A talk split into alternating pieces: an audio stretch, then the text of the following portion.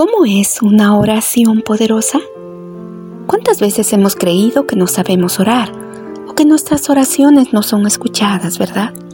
La Biblia nos muestra verdaderas historias de grandes hombres de Dios orando. Cada uno de ellos tenía una forma de dirigirse al Padre, oraciones largas o cortas, otras con cánticos como los de Miriam y Moisés.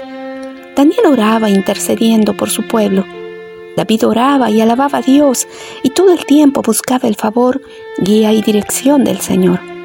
Jesús, el Hijo de Dios, tenía una preciosa costumbre, oraba.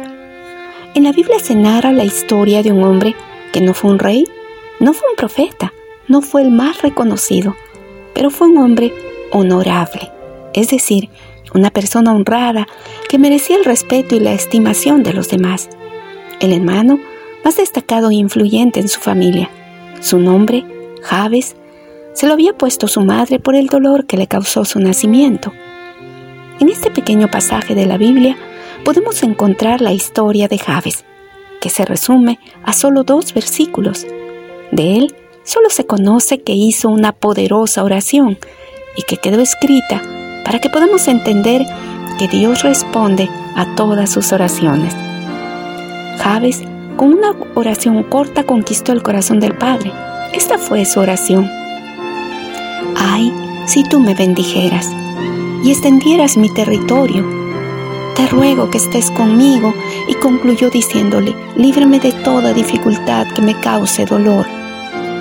Y Dios le concedió lo que pidió. Primera de Crónicas 29:12. Oración de Javes fue atendida porque Dios nunca deja de atender a aquellos que hacen honor a Dios. La oración de Javes fue estratégicamente completa. Pidió la bendición más grande del Padre Eterno. La oración de Javes depende completamente de la voluntad de Dios. La oración de Javes fue efectiva y obtuvo un sí de Dios. Dios no ve el tamaño, tiempo, forma o belleza de tu oración. Dios solo escucha con cuánto amor y fe te diriges a Él en oración. Hoy te invito a orar como Javes. Bendito día para ti y los tuyos.